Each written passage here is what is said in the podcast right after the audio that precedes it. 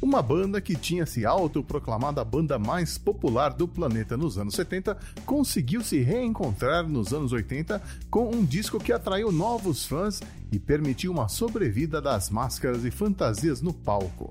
Você pediu por votação lá no Twitter e nesta edição do Resumo do Som nós vamos conhecer a história de I Love It Loud, um dos hits dos anos 80 da banda Kiss.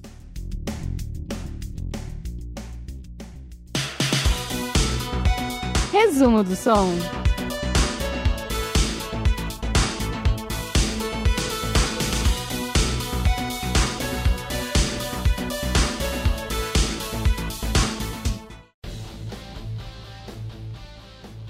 Em 1982, a popularidade do Kiss alcançou seu patamar mais baixo desde o surgimento da banda em 1973.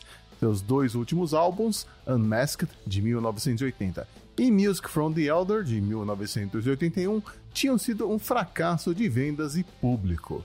Mas a verdade é que a reputação do Kiss já havia sido abalada com o lançamento do disco Dynasty, que trazia a faixa disco hard rock I Was Made for Loving You Baby, que deixou muitos fãs de nariz torcido. Vale lembrar também que Gene Simmons, Paul Stanley, Ace Frehley e Peter Criss haviam gravado álbuns solos em 1978 para apaziguar os ânimos internos da banda, que claramente tinha Gene e Paul como gerentes, que davam pouco espaço para as composições de Ace e Peter. Não demorou muito para a coisa ficar insustentável e em 1980 o baterista Peter Criss deixou o grupo, sendo substituído por Eric Carr. O guitarrista Ace Frehley, insatisfeito com a dinâmica interna da banda e o ritmo intenso de turnês, também queria sair, ainda que tenha sido convencido a permanecer no Kiss por uma questão contratual. E até mesmo o empresário do grupo, Bill Ockwin, que os acompanhava desde o início, acabaria sendo substituído pelo inexperiente Michael James Jackson, que nunca tinha trabalhado com bandas de rock. Mas Gene e Paul queriam exatamente isso, conscientes de que o grupo precisava se renovar. Assim, quando o ano de 1982 chegou, o Kiss já não era a mesma banda dos anos 70. Paul chegou até a cogitar a possibilidade de revelar a identidade por trás das máscaras, uma proposta prontamente rechaçada por Gene. Isso só viria a acontecer no dia 18 de setembro de 1983, quando eles apareceram na MTV para divulgar o disco Lick It Up. Mas essa é uma outra história. Yeah! Após a saída de Peter Criss, o Kiss ainda tinha obrigações contratuais para lançar mais quatro álbuns, sendo que o mesmo contrato estipulava que pelo menos três dos integrantes originais deveriam estar na banda. Portanto, manter Ace Frehley no Kiss era fundamental, já que seria pouco provável que o grupo conseguisse um novo contrato depois dos fracassos dos últimos álbuns. Gene e Paul aumentaram os valores pagos para Ace e deram mais espaço para as composições dele nos discos Unmasked e Music from the Elder. Já na coletânea Killers e no álbum Creatures of the Night, Ace foi pago, mas não tocou nada, o que não incomodou Gene e Paul, pois Ace estava afundado nas bebidas e indisposto a colaborar. Mas ele continuou aparecendo em videoclipes e imagens de divulgação. Em relação à música, tanto Paul Stanley quanto Gene Simmons sabiam que precisavam de ajuda externa, alguém que fizesse o papel de juiz e mediasse as diferenças entre os dois, que já não compunham músicas em conjunto. Eles convidaram alguns compositores que foram sugeridos pelo produtor Michael James Jackson, entre eles um tal de Brian Adams, ele mesmo, que chegou a compor a música War Machine com Gene Simmons. Eles também estavam atrás de um novo guitarrista e chegaram a conversar e testar Rich Sambora, do Bon Jovi, e também, pasmem, o Slash, do Guns N' Roses, com apenas 17 anos de idade na época. As gravações para o álbum Creatures of the Night já estavam em andamento em Los Angeles e Paul Stanley aproveitou a chance para testar outros guitarristas que eram pagos pelo serviço por hora em estúdio. Até mesmo Ed Van Halen visitou o Kiss nessa época e ficou impressionado com um dos músicos contratados, Steve Ferris, da banda Mr. Mister. Mas ele foi apenas um dos quase 20 guitarristas que foram testados, todos tecnicamente ótimos, mas faltava aquela química com o restante da banda. Steve Ferris e o canadense Adam Mitchell acabaram tocando em uma das faixas, enquanto Robin Ford tocou em outras duas.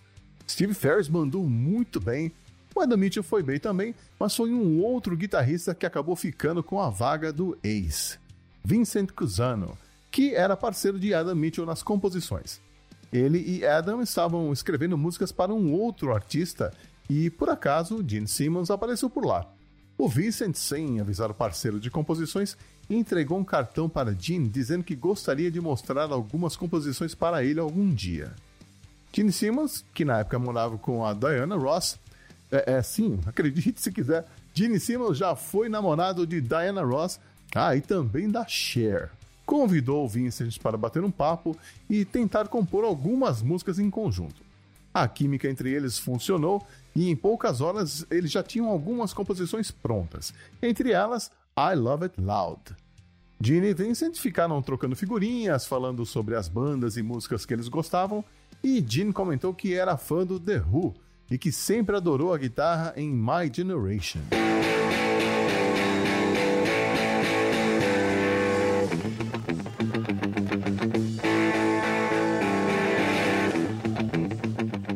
Vincent começou a tocar a melodia e improvisar as frases da letra da música.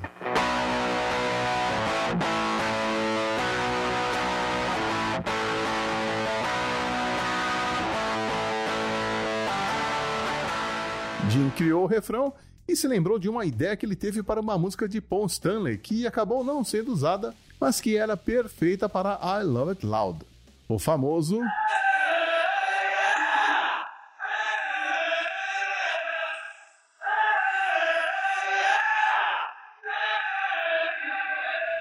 Gene se reuniu com o baterista Eric Carr e Vincent no Record Plant Studios em Los Angeles, na Califórnia, em julho de 1982 para começar a gravar algumas das músicas que fariam parte do álbum Creatures of the Night, um disco que traria um Kiss mais pesado, mas também bastante fragmentado.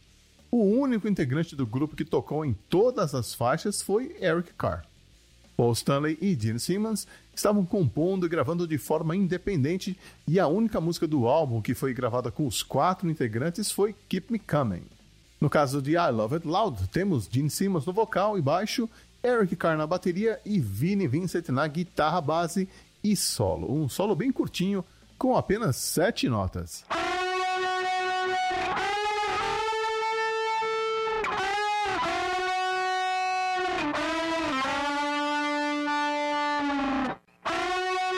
Paul Stanley sequer cantou no coro, e quem já assistiu um show do Kiss sabe que durante essa música, o Paul costuma ficar andando de um lado para outro do palco, pouco interessado em participar da performance.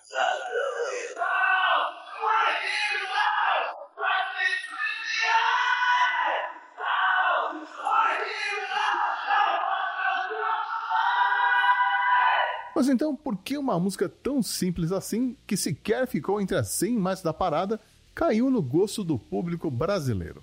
Eu posso citar alguns motivos. Primeiro foi o show que o Kiss realizou no Brasil em 10 de junho de 1983, uma das primeiras grandes bandas do rock and roll a se apresentar em nosso país. Segundo, porque I Love It Loud é perfeita para cativar o público e possibilitar a interação com a banda, quase como um grito de guerra.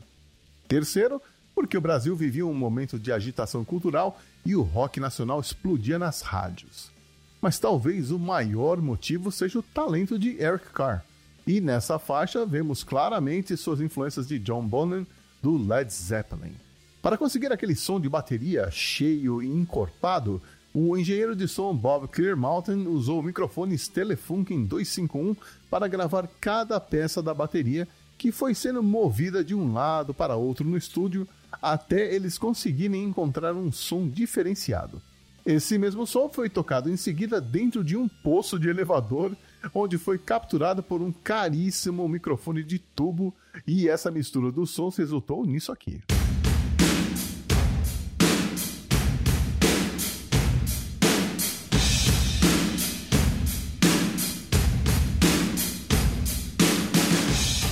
Paul e Gene logo perceberam que Vincent poderia solucionar dois problemas da banda de uma só vez. Além de bom guitarrista, ele era bom compositor. Mas nem tudo eram rosas. Várias pessoas que conheciam Vincent aconselharam os dois a tomarem cuidado, pois Vincent tinha fama de problemático.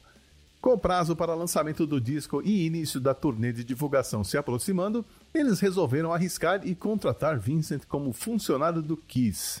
Sim, funcionário, porque o Kiss era uma empresa e Gene e Paul eram os CEOs. E como novo integrante, ele precisava de um nome artístico e também de uma máscara e um personagem. Vincent queria ser chamado de Nick Fury, ideia prontamente rechaçada por todos na banda. Gene sugeriu Vinnie Vincent, que se tornou o guerreiro com sua máscara que trazia o símbolo egípcio de Ankh, criada por Paul Stanley e fez sua estreia sem aviso em 29 de dezembro de 1982 no primeiro show da turnê em Bismarck, em North Dakota. Mas Paul Stanley, que tinha reservas quanto ao Vinnie Vincent desde o princípio, logo percebeu que estava certo. No palco, Vini queria aparecer mais que os outros integrantes, fazendo solos cada vez mais longos e fora de contexto. Ele se recusava a seguir as instruções nas sessões de fotos e gravações de videoclipes. Durante a turnê, ele mostrou não ter modos e tampouco educação. Também surgiram acusações de que Vini havia roubado equipamento do estúdio, mas a gota d'água para Paul foi quando Vini vendeu, por um preço exorbitante, uma guitarra qualquer para um fã, dizendo que era a sua preferida. Por conta de tudo isso, a passagem de Vini Vincent no Kiss duraria apenas dois anos.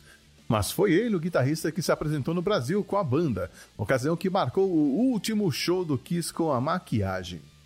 No dia 18 de setembro de 1983, eles apareceriam na MTV para uma entrevista mostrando pela primeira vez seus rostos em público. I Love It Loud marca, de certa forma, o final e o renascimento do Kiss como banda de rock, em vários aspectos, e eu espero que você ouça ela com outros ouvidos agora.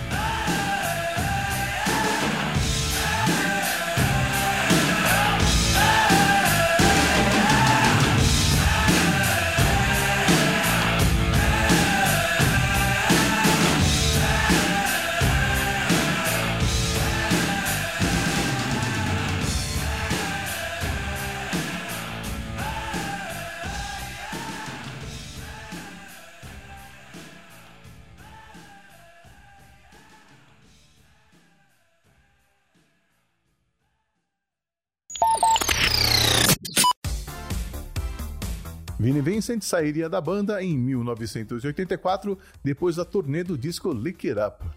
Ele formou sua banda, a Vinnie Vincent Invasion, que também implodiu por conta da sua personalidade. Ele passou décadas longe dos holofotes e em casamentos fracassados, totalmente obcecado com os processos legais contra o Kiss. Mas ele acabou reencontrando o caminho da música e promete um novo álbum solo para 2022. O Kiss largou as máscaras, conseguiu emplacar alguns hits na década de 80, mas não conseguiu ficar entre as 40 mais da parada em nenhum momento. Isso só mudaria com a balada Forever, que atingiu o nono posto da parada em 1990. Seguiram-se várias trocas de guitarristas e bateristas, uma volta ao Brasil em 1994 para se apresentarem no Monsters of Rock, a volta da formação clássica com Ace Frehley e Peter Criss em 1996, outra passagem pelo Brasil em 1999 e a saída de Ace Peter novamente em 2000. Após 48 anos de carreira, o Kiss anunciou que vai encerrar as atividades após o término da turnê End of the Road, que foi interrompida devido à pandemia. Ainda não foi anunciado quando e onde será o último show da banda, que atualmente conta com Tommy Thayer na guitarra e Eric Singer na bateria. Eu sou o X, espero que você tenha curtido esta edição. Mês que vem eu volto para contar outra historinha de outro hit dos anos 80. Um abraço e até lá!